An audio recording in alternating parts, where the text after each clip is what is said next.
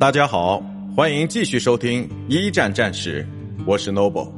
今天我和大家分享的是凡尔登法军复苏之支援凡尔登。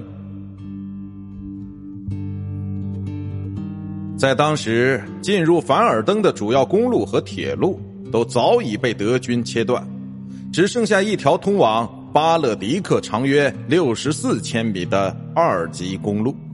而这条被称为“神圣之路”的公路上，不仅有德军重炮把守，更有上千名工兵随时候命。但是，为了给防守部队提供充足的补给，裴坦也顾不了那么多了。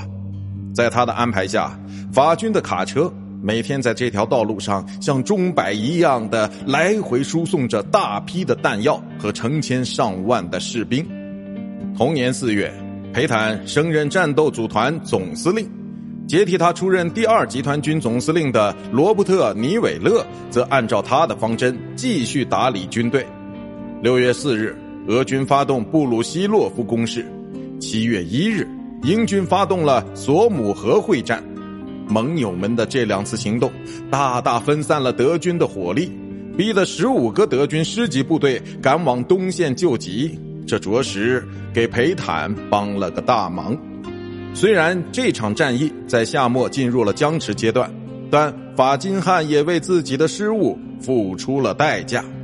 八月二十九日，陆军元帅保罗·冯·兴登堡和埃里克·鲁登道夫取代了法金汉，成了德军的总参谋长。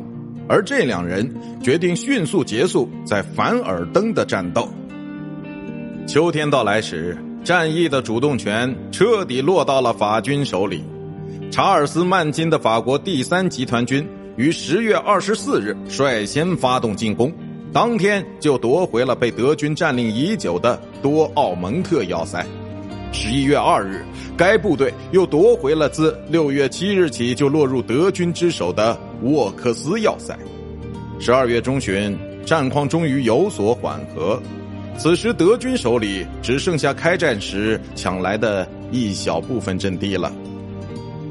凡尔登战役是第一次世界大战中持续时间最长的一次对抗，交战双方在此过程中都吃够了苦头。战役结束时，法国的伤亡总数高达五十四点二万人，而德国也折损了四十三点四万人。